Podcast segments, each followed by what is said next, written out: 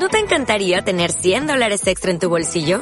Haz que un experto bilingüe de TurboTax declare tus impuestos para el 31 de marzo y obtén 100 dólares de vuelta al instante.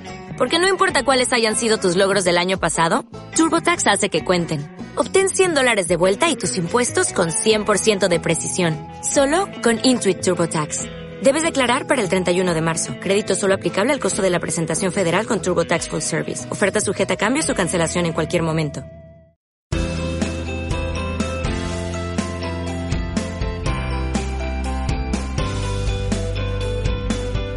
¿Qué tal? ¿Cómo estáis?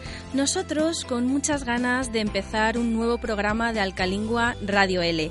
Para aquellos que aún no nos conozcan, os presentamos el programa de Alcalingua, Universidad de Alcalá, que hacemos para todos los interesados en aprender español y también para los profesores de español como lengua extranjera.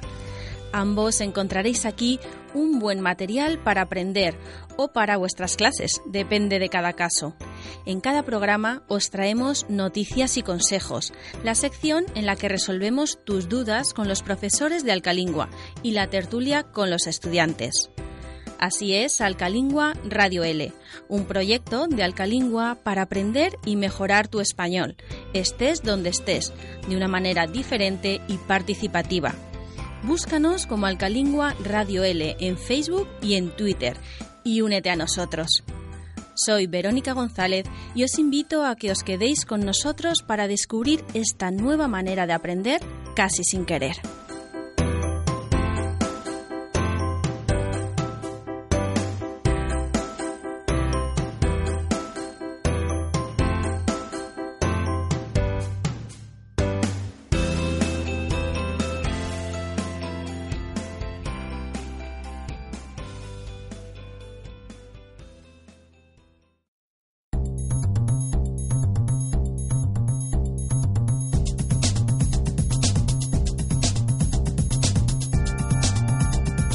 Empezamos Alcalingua Radio L con un par de noticias de este mes que nos trae Sergio Amate. Hola Sergio. Hola Verónica. Este mes vamos a hablar sobre cine y música. Así es. Hace poco se estrenó la película La forma del agua. Esta película ha sido escrita y dirigida por Guillermo del Toro y ha tenido muchos premios. Además, es una de las películas favoritas para los premios Oscars de 2018 que se celebraron el pasado 3 de marzo. Esta película ha sido la más nominada este año. Estaba nominada en 13 categorías. Al final se llevó 4 premios, entre ellos a Mejor Director y Mejor Película. Es el tercer director mexicano en ganar el premio a Mejor Dirección.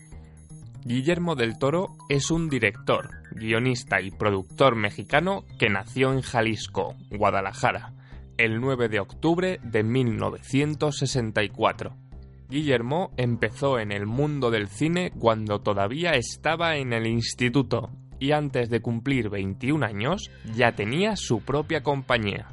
Más tarde estudió diseño de maquillaje durante 10 años.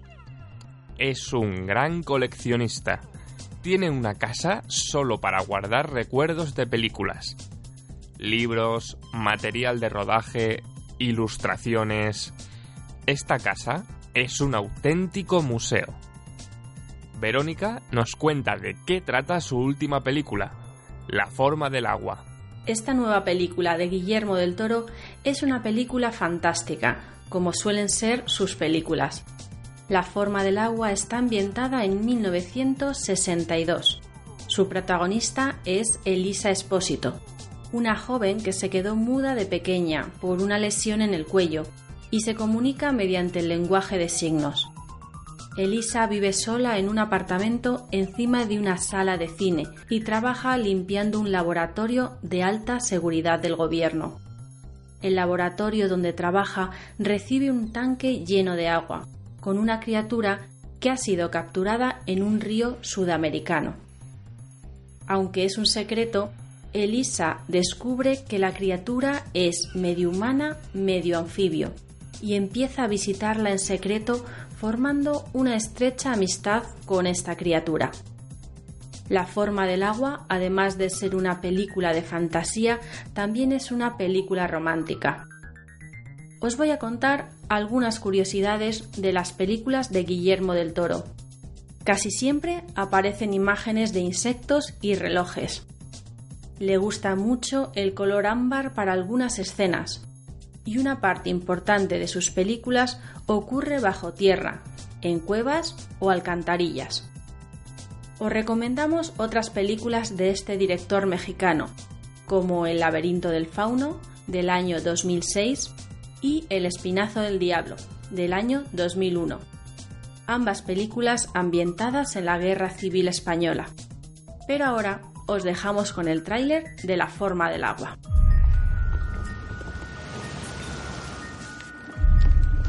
Si sabéis algo sobre todo lo que ocurrió, Tenéis la obligación de dar parte. ¿Qué está diciendo? Muy bien. Haz como si no supieras nada. Nuestra única preocupación es el sujeto. Los soviéticos lo quieren. ¿Lo tienen? Lo voy a recuperar. ¿Alguna lo vio entrar o salir del laboratorio? Nada fuera de lo normal, ¿no? Este es el recurso más delicado jamás custodiado en este centro.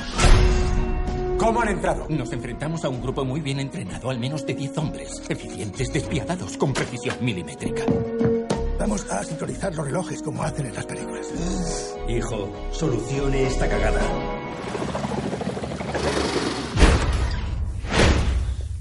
Tú cumples, es tu deber, tú cumples, ¿verdad? ¿Verdad? Si sabes algo y no me lo dices, me lo acabarás diciendo. Señor, hay que volver a meterlo en el agua. Por última vez, ¿dónde está? Oiga usted. ¡Siéntese! ¿Dónde? Va por ti. Vete y llévate a la criatura contigo. Yo cumplo. ¿Qué me dices? ¿Qué está diciéndome? ¿Qué está diciéndome? Dice que muchas gracias.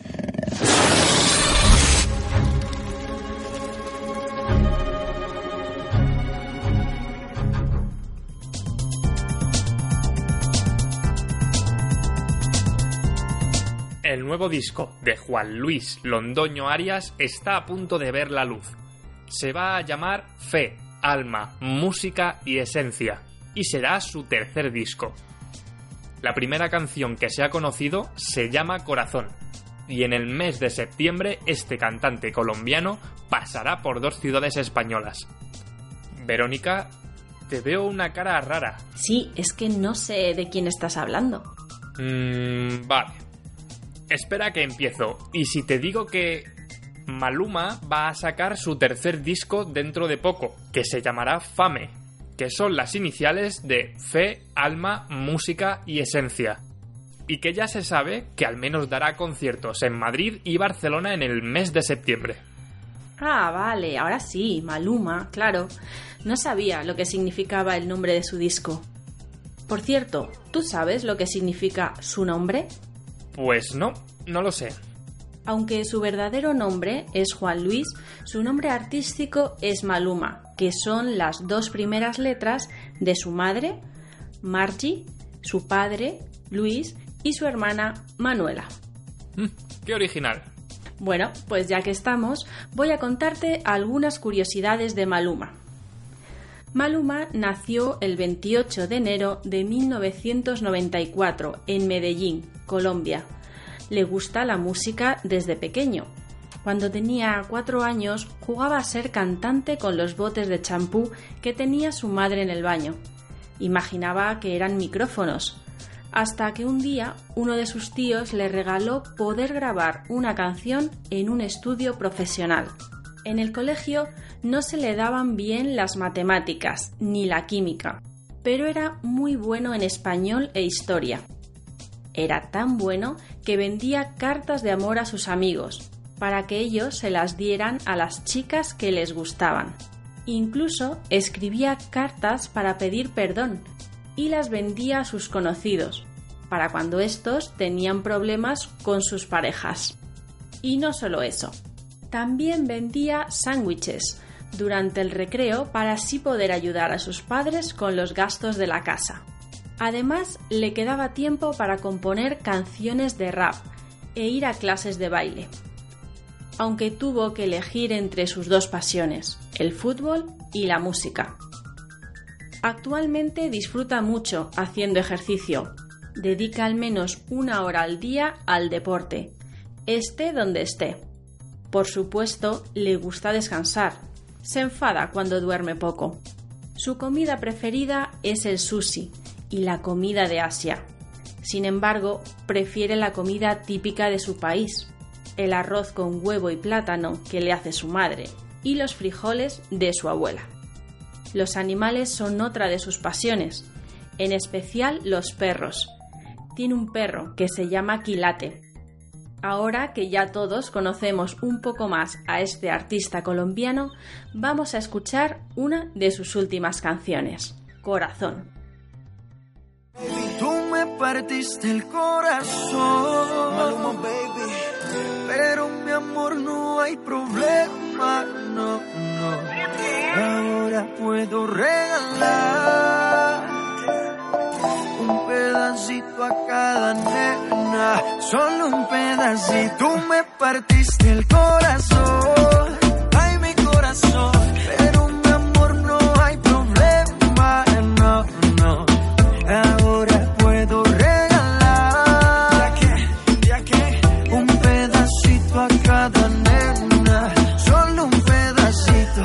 venga más con eso, cuento mami. Si desde el principio siempre tuve ti, nunca me avisaron cuál era el problema. Te rodando por camas ajenas. Ah, Ahora me tocó a mí cambiar el sistema, andar con gatas nuevas, repartir el corazón sin tanta pena. Ahora te digo goodbye, mucho obrigado pa' ti ya no hay. Uh, oh, oh,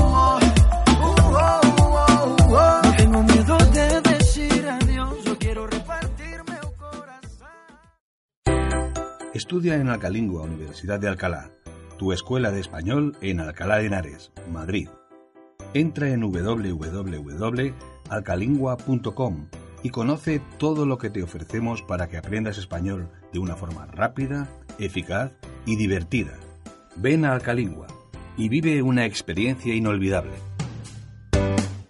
Vamos a seguir con Alcalingua Radio L, dando la bienvenida a las alumnas que este mes nos acompañan en el podcast. Se llaman Ginebra y Mila y ambas vienen de China. Hola chicas. Hola. Hola. Eh, Ginebra, ¿de qué parte de China eres exactamente? Eh, soy de la parte del sur de China y de la provincia de Zhejiang. Es una provincia costera.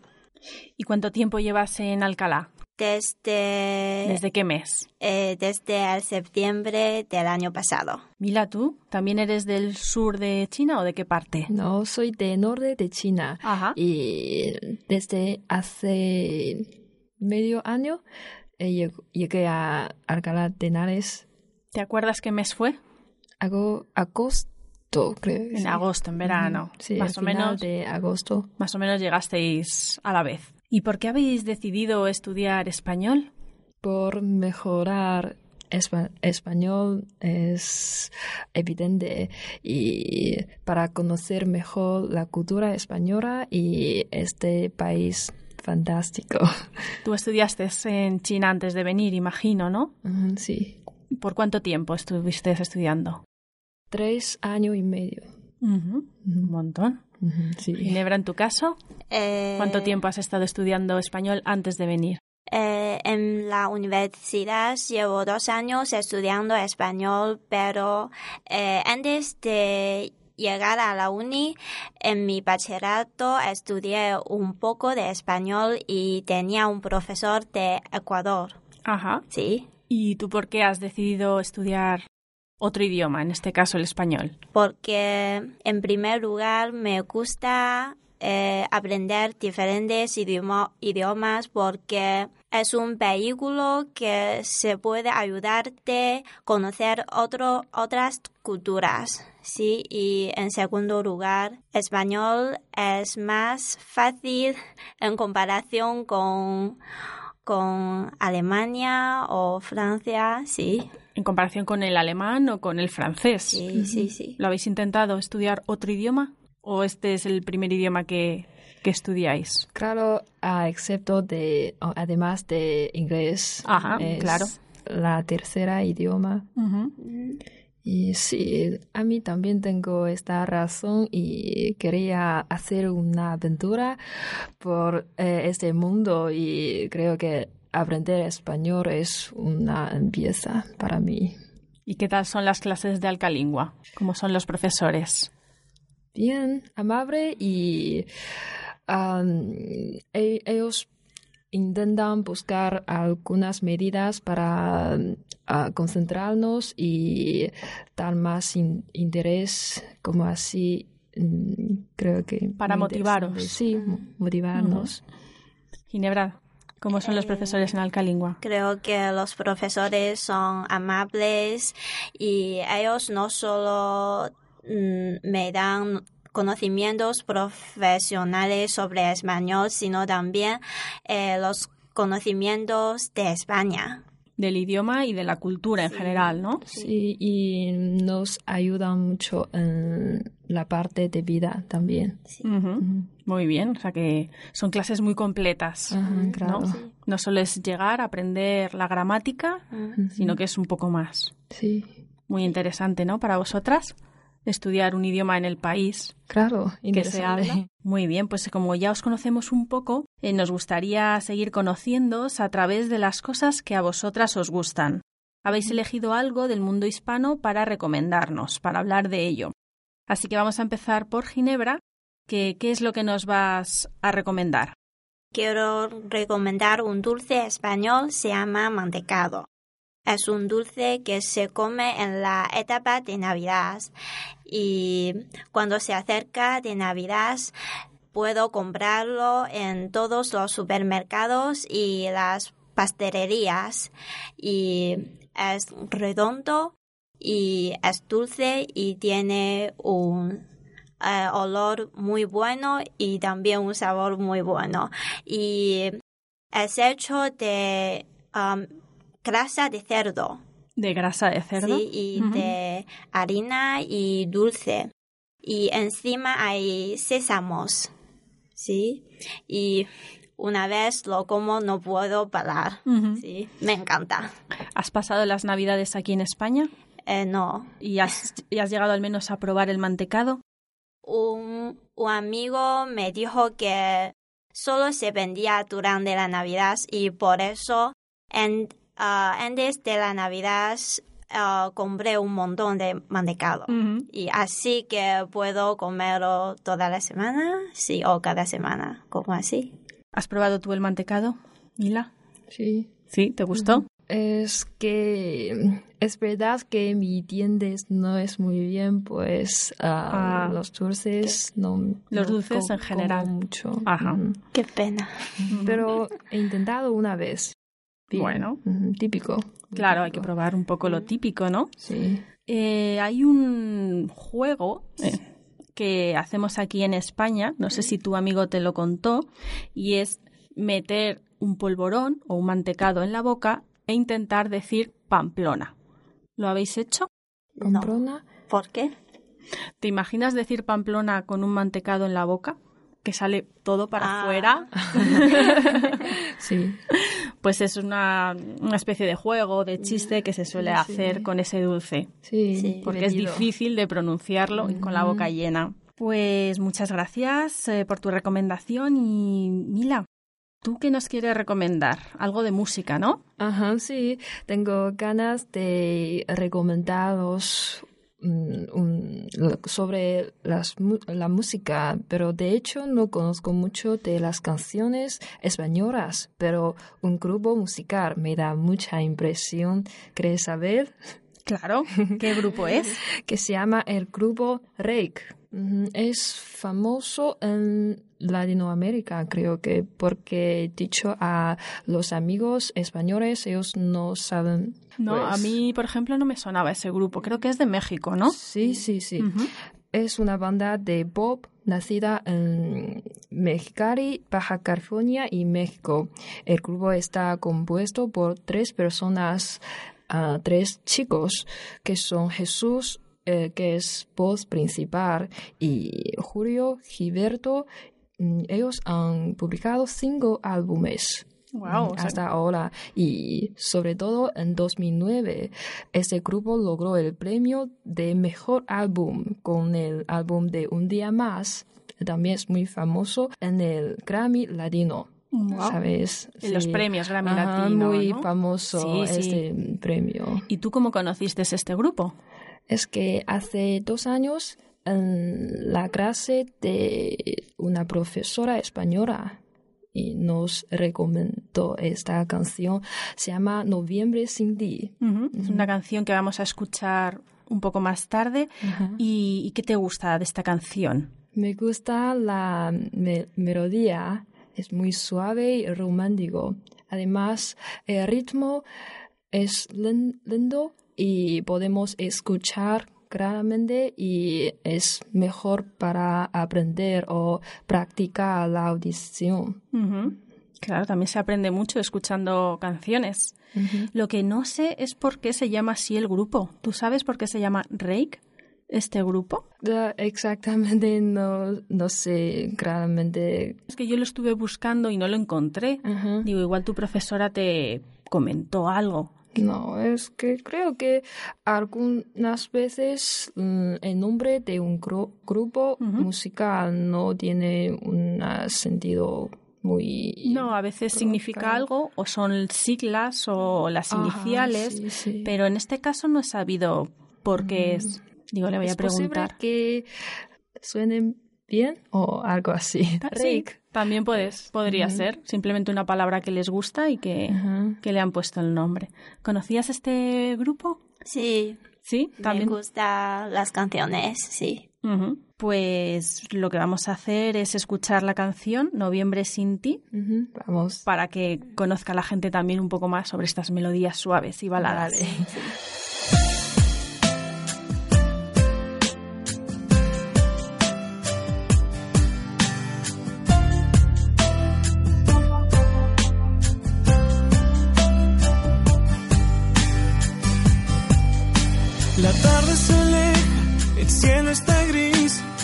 Noche parece sin ti.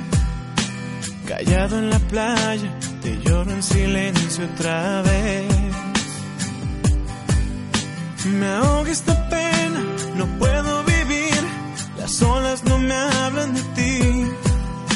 Sentado en la arena, escribo tu nombre otra vez. Porque te extraño desde aquel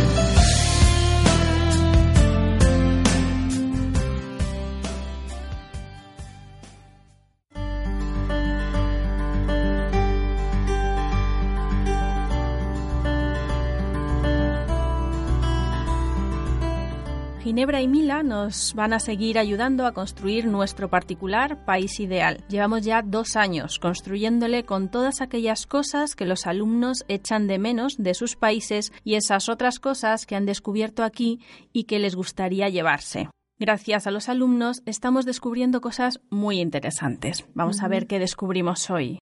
Ginebra, ¿tú qué echas de menos de China y te gustaría traerte a España? Quiero traer tienda de limpieza de zapatos a España. es, creo que es un tema interesante porque en España no he encontrado la tienda de limpieza para los zapatos. Y por eso cuando yo quiero limpiarme los zapatos, eh, solo puedo tirarlos en lavadora. ¿Echarlos a la lavadora? Eh, sí, pero eh, tengo un par de zapatos es de lana. Ajá. Eh, sí, y no sé cómo limpiarla aquí, pero en China es muy fácil y conveniente, conveniente encontrar una tienda y en la tienda los dependientes profesionales eh, te pueden ayudar a limpiar y proteger tus zapatos de material eh, especiales, sí. ¿Y esas tiendas dónde están? ¿Están en centros comerciales, en las calles? En las calles. Ajá. Y no te cuesta mucho. Más o menos dos o tres euros una vez. Depende de los zapatos, sí. Mm. O sea que tú en China eso lo usas mucho. Sí, lo uso mucho. Aquí no tenemos eh, ni tiendas, eh, no sé si hay alguna máquina de zapatos que te limpie, pero igual es solo para que te saque brillo. Sí. Claro, aquí vamos a la tienda y compramos el producto para limpiarlo. Ah, el betún o la especie de estropajo que sirve para sacarles brillo, Mm. pero sí que es verdad que tiendas como tal no me suena. Sí. Y eso lo echas de menos, ¿no? Sí. ¿Tú también has usado las tiendas ahí en China? ¿Este tipo de tiendas? no tengo esta molesto. ¿No? Y si no tengo este molesto es que creo que mis sábados es, mm, son muy fáciles para limpiar y creo que más paradas que Ginebra. y, pero mm, tengo ganas de traer las aplicaciones del móvil de mi país, China, a España. ¿Qué aplicaciones? De aplicaciones nos han hablado alguna que otra vez. Sí. ¿Tú cuáles echas de menos? Ah, por ejemplo, WeChat. Creo que mucha gente ha escuchado esta aplicación ah, que mezcla todas función- funciones en nuestra vida diaria. Por ejemplo, puede ser una monedera y hacer todos los pagos. Por ejemplo, pagar la factura de gas o de agua y también puede ser una medida de comunicación como WhatsApp. Y mm, ah, además puede ser un periódico electrónico porque puedes leer mm, las noticias nuevas o revistas. Todo eso lo hace la misma aplicación. Sí, sí. Claro, aquí en España tenemos muchas aplicaciones y cada una es- se especializa en una cosa. Sí, creo que es las costumbres de España y China son diferentes. Sí, sí, sí. Pero me gusta, es más fácil y es posible que sea una persona perezosa. Bueno, eso también te permite tener la pantalla del móvil más limpia, porque si solo tienes un icono de una Sí. aplicación, no necesitas tener cuatro o cinco. O sea que esa es la aplicación que tú más echas de menos. Y todavía uso muy a menudo con mis amigos y mi familia. Hace, hacemos video, Ujú. por ejemplo, o charlar. La, la sigues usando desde aquí. Entre los chinos más, más a menudo y más frecuente. Claro, aquí la verdad es que no me suena. De todas Ah, formas, hay sí, tantas y tantas aplicaciones Sí. que es difícil conocer todas. A- los extranjeros que quieren hacer amigos con los chinos siempre bajar esta aplicación. Mm, mira, dos recomendaciones en una. Ajá, sí. si queréis hacer amigos en China, es eh, buena esa aplicación. Claro. Pero, esa aplicación está en chino. Oh, No, no, no. Hay, Puedes cambiar el idioma. Ujú, y hay WeChat internacional. Ah, vale, vale. Entonces mucho más fácil, claro. ¿Y qué es eh, lo que creéis que vais a echar de menos de España cuando vosotras ya estéis en China? ¿Qué os gustaría llevaros de España, Ginebra? Eh, creo que es jamón ibérico. Eh, un- com- una comida típica de España, sí. Me gusta mucho el jamón ibérico y también los platos con jamón, por ejemplo, huevos rotos con jamón o eh, bocadillo con jamón, sí. Con jamón y tomate, ¿lo has probado? Eh, sí. Está muy bueno. Y antes en Pekín he encontrado jamón en un supermercado. Una cajita muy pequeña me costó 8 euros. Era muy caro, sí. Claro. Y en China no es fácil comprar jamón ibérico. Y podemos, creo que podemos comprarlo por Taobao, sí. Otra aplicación. Eh, sí. Ajá, es a. Alibaba. Alibaba. Ajá. Sí. Ah, Y pero creo que no es jamón fresco Mm. como de España. Claro, es que estamos un poco lejos, entonces sí, igual sale de aquí fresco, pero cuando llega se pierde por el camino la frescura. Sí.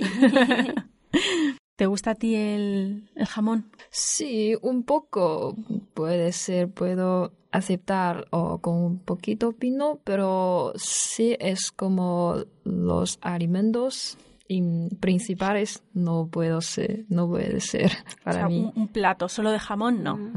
No, Vale. Mira, entonces a ti qué, qué crees que echarás de menos si te gustaría llevarte a China? Me gustaría llevar a las playas. Las playas, wow. Como sabemos, las playas españolas mm, son maravillosas y fui a las Islas Canarias en invierno de, ah, de 2016 y los, me- las arenas me, me daban mucha impresión. Son negros, pero muy, muy suave. Y también fui a San Sebastián. Wow, de Las norte a sur, ¿eh? Ajá, sí. Las arenas son oros, son diferentes tipos, pero todo muy, muy, muy bonita. Y en el tiempo libre, los españoles siempre toman tomás Ujú. sol en las playas y me encanta este tipo de la vida. ¿Y las playas en China cómo son? Ah, Por el contrario, China no hay tantas playas como Ujú. España y algunas cosas funcionan como puerto para hacer comercio y otras playas preciosas siempre tienen mucha gente, bastante turístico, es decir. Bueno, la verdad es que aquí en España las playas están bastante bien, y pero también hay mucha gente. Hay veces que depende a qué playa vayas, hay muchísima gente. O sea, igual tuviste suerte y fuiste en una temporada o en una época del año donde o había poca gente o era temporada temporada baja por lo que fuese. Aunque en Canarias siempre hay gente. Ajá. Siempre Sí. va gente de todas partes. Muchos europeos. Sí, ¿verdad? Ginebra, ¿tú has estado en alguna playa en España? Sí, en Cádiz. En Cádiz. Sí, fascinante. ¿Te Me gusta? gusta mucho. ¿Y os ha llamado algo la atención de las playas españolas o de los españoles o la gente que va a las playas? En diferencia a cómo vais vosotros a la playa? ¿O Mm, cosas que se hacen? No sé. Algunas, mm, algunos españoles ah, no lle- llevan ropa desnudos, ah, es decir, creo que ah, no importa, es un- un- una medida para disfrutar el sol y mejor, pero creo que este acepto en China no es bastante aceptable. Aquí en España hay gente que eh, va a la playa sin ropa, como decía Mila, sobre todo a playas nudistas, donde todo el mundo va sin ropa, o puedes ir a una playa cualquiera y, eh, por ejemplo, las mujeres, quitarse la parte de arriba Ujú. del, su- del sujetador, no del, del bikini, y no pasa nada, Mm, es no, algo claro. normal. Pero en China eso no se ve bien o no se hace. Mm, Si no hay bastante persona, puede ser, pero no es muy frecuente. No es lo normal. ¿Alguna otra cosa que os haya llamado la atención? Vosotros en las playas, no sé, por ejemplo, jugáis a algún tipo de deporte en la playa, o ya sea en la arena o en el agua. Para mí me gusta eh, escuchar música o dormir un poco o comer un helado y es la vida fantástica. Tú lo tomas más para descansar, ¿no? Ajá, claro. Ginebra, ¿tú? Me gusta tumbarme en las arenas suaves, sí. Y las arenas de la playa española es más blanco que en China, sí. Y en la playa hay mucha gente que hacen deporte, por ejemplo, um, corren o nadan en el mar, pero en China uh, la gente va a la playa solo para disfrutar el sol o jugar con los niños como así. Y casi no hay gente que hacen deporte en la playa. En España no es que todo el mundo vaya a hacer deporte a la playa, también hay Mm. gente que va solo a tumbarse y a tomar el sol, a descansar. Sí. Pero así en grandes rasgos sí que se podría decir entonces que vosotros os lo tomáis más para relajar Mm. y aquí en España un poco de todo, ¿no? Deporte, Sí. relajación. Sí, y tengo una cosita ¿Qué eh, curiosa. Es que cuando fui a la playa, se llama playa de inglés en Gran Canaria, creo que sí. Y un chico alemán quería eh, jugar con mis compañeras y yo no, no, no puedo entender su idioma porque él no puede hablar inglés ni español y nosotros sí podemos hablar inglés, pero él no puede entender, pues ah, casi 10 o 20 minutos no, no entendemos mutuamente. Él solo hablaba alemán. Ajá, y con algunos gestos. Ajá. y quería que jugaseis al fútbol, a... Creo que quería hacer boxeador. Boxe. boxeo. Ajá. Mm. Somos chicas. y en la playa es raro, nunca he visto a nadie hacer boxeo. Ujú, Porque su gesto es un poco como fuerte, levando sus manos y como así. Eso es lo que tú entendiste, Ajá. ¿no? Que quería practicar boxeo. Qué raro. Bueno, oye, cada uno hace el deporte que más le apetece, pero sí que es verdad que es un poco raro, ¿no? Sí. ¿Os pareció raro a vosotras también? Pues estamos a punto de terminar esta sección de Alcalingua Radio L. Espero que lo hayáis pasado muy bien. Gracias. Gracias. ¿Cuánto tiempo os queda aquí en, en Alcalá? ¿Hasta qué mes os Hasta quedáis? julio, más o menos. Hasta junio, sí. Casi el principio del verano, Sí. más o menos. Sí. ¿Y ya habéis pensado qué es lo primero que vais a hacer cuando volváis a, a China? Mm, primeramente, después de llegar a China, sin duda que nos reunimos mis compañeros o mi familia y yo. Una reunión entre amigos y familiares. Ginebra, ¿tú has pensado qué, Eh, qué quieres hacer?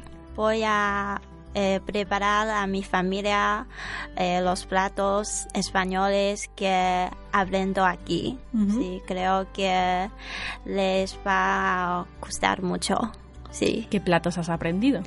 Eh, cocido madrileño. Buah, eso no es fácil. eh, sí. ¿Alguno más? y macarrones con atún y tomate, huevos rotos con atún, sí. Y, ot- y otros platos que no sé los nombres, sí. Bueno, y otros que aprenderás porque todavía te queda mucho tiempo hasta Sí. que vuelvas. Sí, Pues muchísimas gracias a las dos por participar en Alcalingua Radio L. Gracias, Mila. Gracias. Gracias. Ginebra. gracias.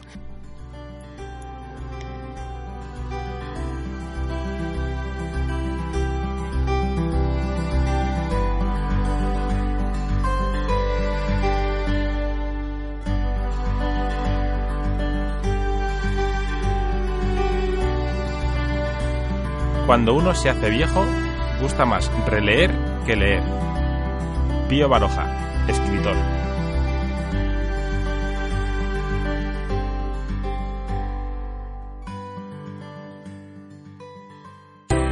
Aprende español desde tu país.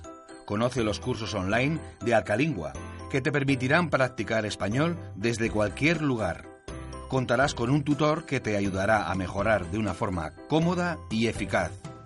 Entra en www.lavidaenl.com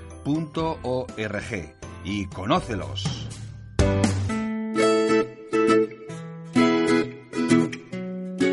Los consejos que os traemos al Calingua Radio L este mes tienen que ver con la Semana Santa. Vamos a contaros algunas cosas por si queréis disfrutar de estas fechas tan señaladas que se celebran en muchas partes de España, como por ejemplo en Sevilla. Este mes vamos a dar algunos trucos y consejos para quien quiera conocer este espectáculo religioso y cultural que es la Semana Santa. Durante estas fechas las calles se llenan de personas que quieren vivir la Semana Santa. Por eso es importante conocer un poco cómo son estos días y así intentar evitar aglomeraciones de gente y largas esperas. Lo primero que tienes que conocer es el significado de algunas palabras que oirás mucho durante la Semana Santa. Por ejemplo, ¿qué es una procesión? Una procesión es un desfile religioso. ¿Y una hermandad o cofradía?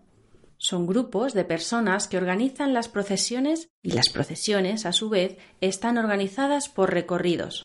Cada una tiene su día, hora y trayecto. También oirás hablar de nazarenos, son las personas que van en la procesión delante o detrás de los pasos. Suelen ir con grandes y puntiagudas capuchas en la cabeza.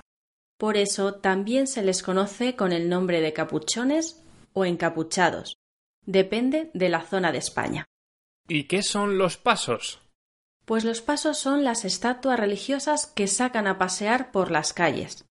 Y las personas que están debajo de los pasos se llaman costaleros. Los costaleros cargan a sus espaldas los pasos, y cada hermandad o cofradía puede tener uno, dos o tres pasos. Pues ahora que ya conoces algunas de las palabras más típicas de estas fechas, podemos contar más sobre la Semana Santa. Cuando veas una procesión, te aconsejamos que te fijes en la calidad y antigüedad de sus imágenes. También fíjate en la manera en la que los costaleros se coordinan entre ellos. No es fácil llevar encima estatuas tan grandes y pesadas, y además tienen que coordinarse con la banda de música. En Semana Santa hay muchos tipos de procesiones. Hay cofradías que hacen recorridos muy largos y con muchos nazarenos, y otras más pequeñas. También puedes encontrar procesiones muy serias en las que todo el mundo va en silencio. Esto impresiona mucho a los turistas. Y otras más populares y alegres. Así que depende de lo que te guste o quieras, infórmate antes. Las procesiones se suelen hacer en horario de tarde y noche.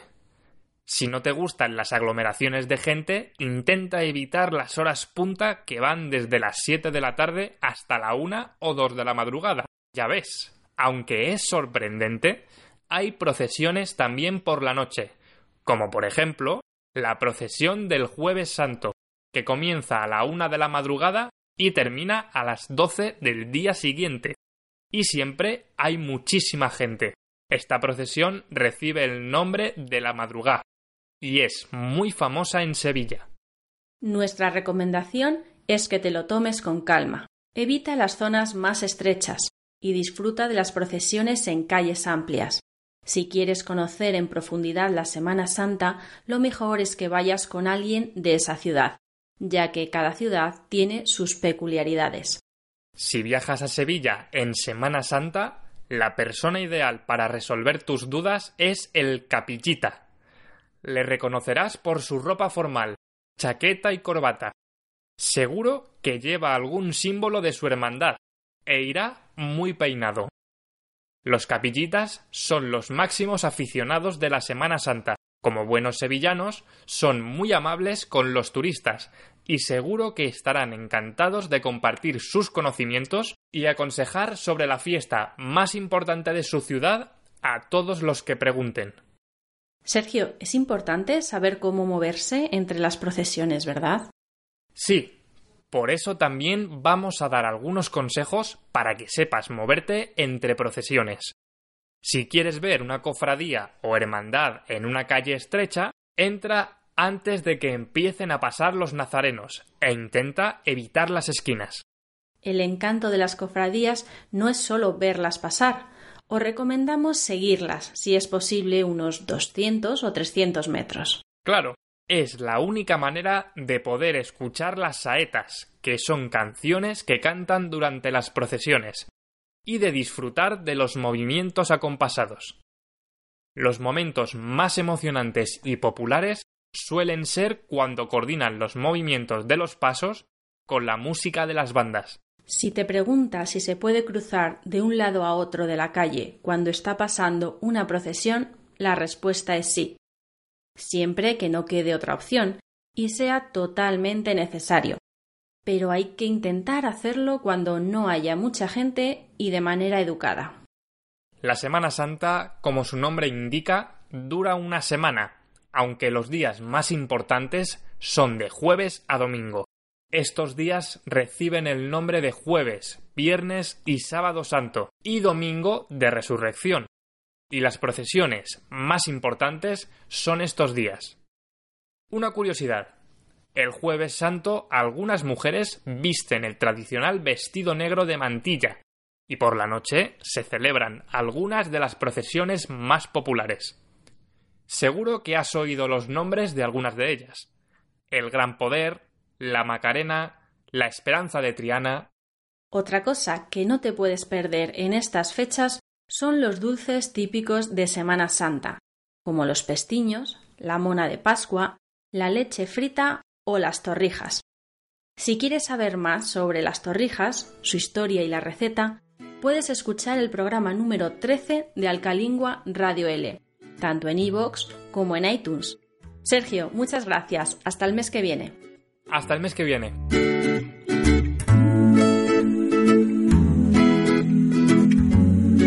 La inteligencia sin ambición es un pájaro sin alas. Salvador Dalí, pintor, escultor y escritor.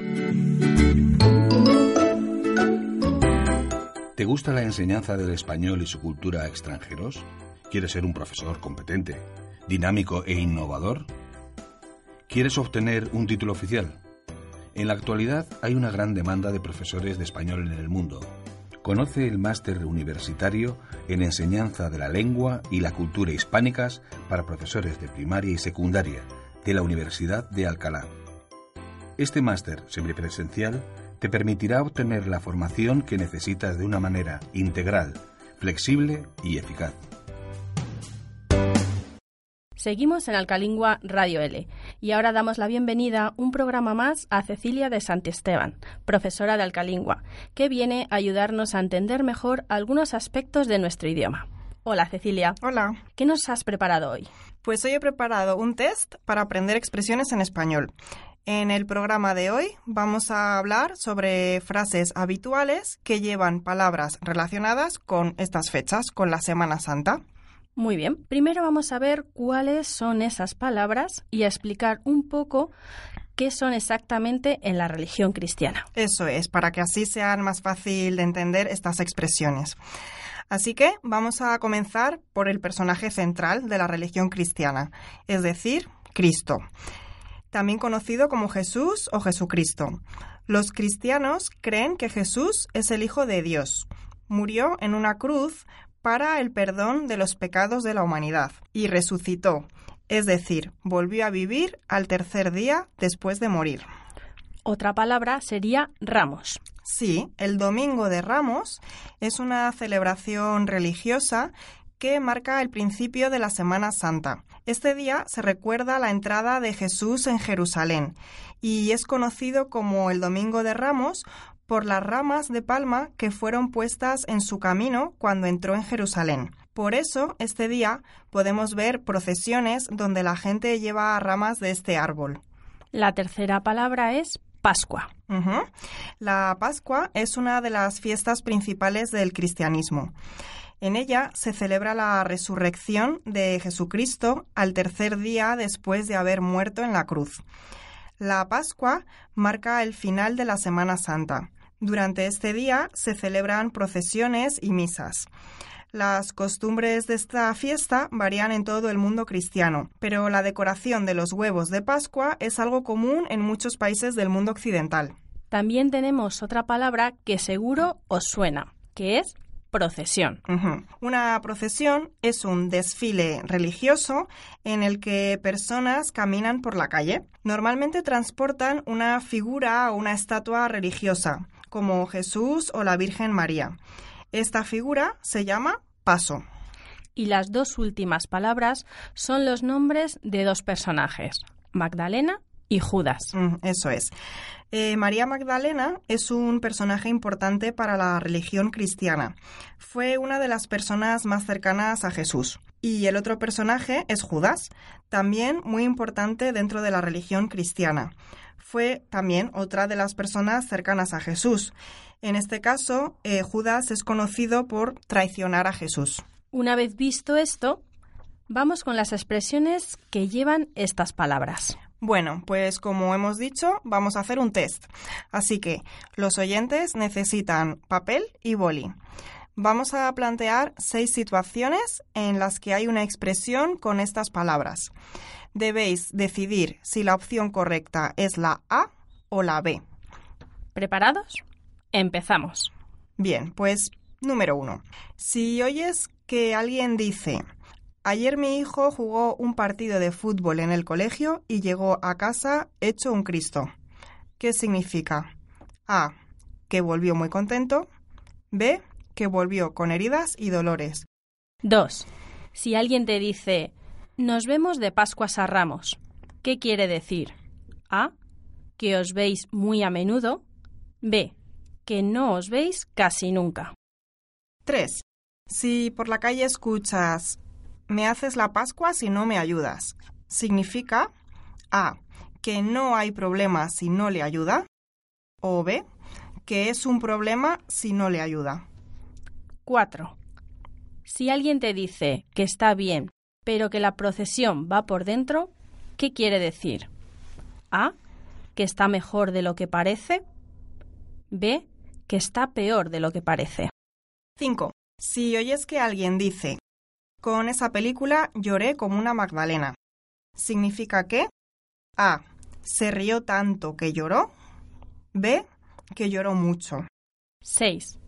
Si escuchas decir que Pepe es un Judas, ¿qué significa? A. Que se puede confiar en Pepe. B. Que Pepe no se ha portado bien. Bueno, pues llegamos al final de este examen sorpresa. Todas las respuestas correctas son la letra B. Vamos a analizar un poco más cada una. Hemos empezado por estar hecho un Cristo o también podemos oír quedar hecho un Cristo. Esta expresión significa estar muy herido o en muy mal estado. ¿Por qué? Pues hace referencia a las heridas que sufrió Cristo en la cruz. Curiosamente, se puede utilizar tanto para personas como para cosas. Por ejemplo, podemos decir, después de la fiesta, la casa quedó hecha un Cristo. La segunda expresión, verse de Pascuas a Ramos, significa verse muy poco. Hemos dicho que la Pascua es el final de la Semana Santa y el Domingo de Ramos es el principio, así que podemos imaginar cuánto tiempo pasa entre el día de Pascua y el de Ramos, casi un año. Así que es una manera exagerada de decir que algo pasa cada mucho tiempo. Otro ejemplo. Últimamente voy al gimnasio de Pascuas a Ramos. Casi no tengo tiempo. Eh, la tercera expresión que hemos dicho es hacer la Pascua. Es una expresión que significa fastidiar, provocar un malestar o perjudicar a alguien. Por ejemplo, Pilar es muy mala compañera siempre está haciendo la Pascua a los demás. La siguiente expresión es la procesión va por dentro.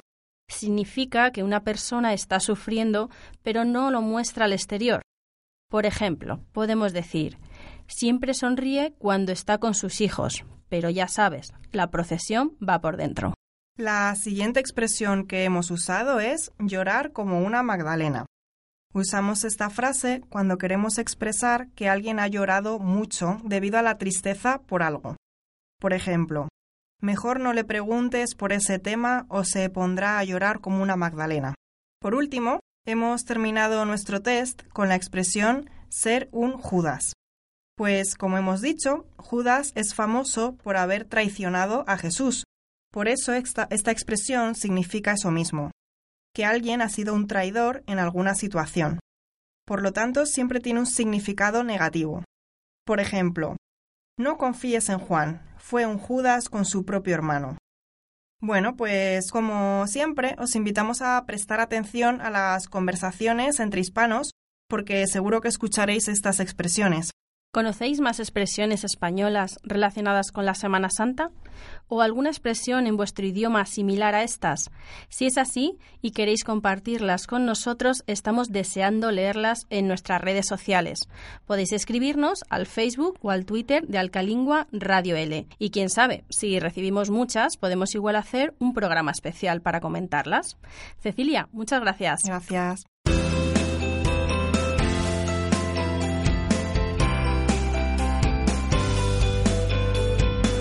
Hemos llegado al final del programa. Ahora es cuando empieza tu parte para seguir aprendiendo. No dejes de practicar español con nosotros. Todos los programas los puedes encontrar en iVoox. Puedes escucharlos, descargarlos, incluso comentarlos y suscribirte para no perderte ninguno. Escúchalos cuantas veces quieras. Ya sabes, cuanto más practiques y escuches un idioma, mejor para que lo aprendas y si tienes alguna duda, pregúntanos. Si lo prefieres, puedes escribirnos en Facebook y Twitter. Búscanos como Alcalingua Radio L. Síguenos y coméntanos lo que más te gusta del programa. Esperamos que este programa te haya sido de utilidad tanto si eres profesor de español como lengua extranjera como si eres estudiante. Saludos de Sergio Amate y de quien os habla, Verónica González. Os esperamos en el próximo programa con nuevos alumnos y profesores de Alcalingua para compartir este rato de radio en el que aprendemos todos.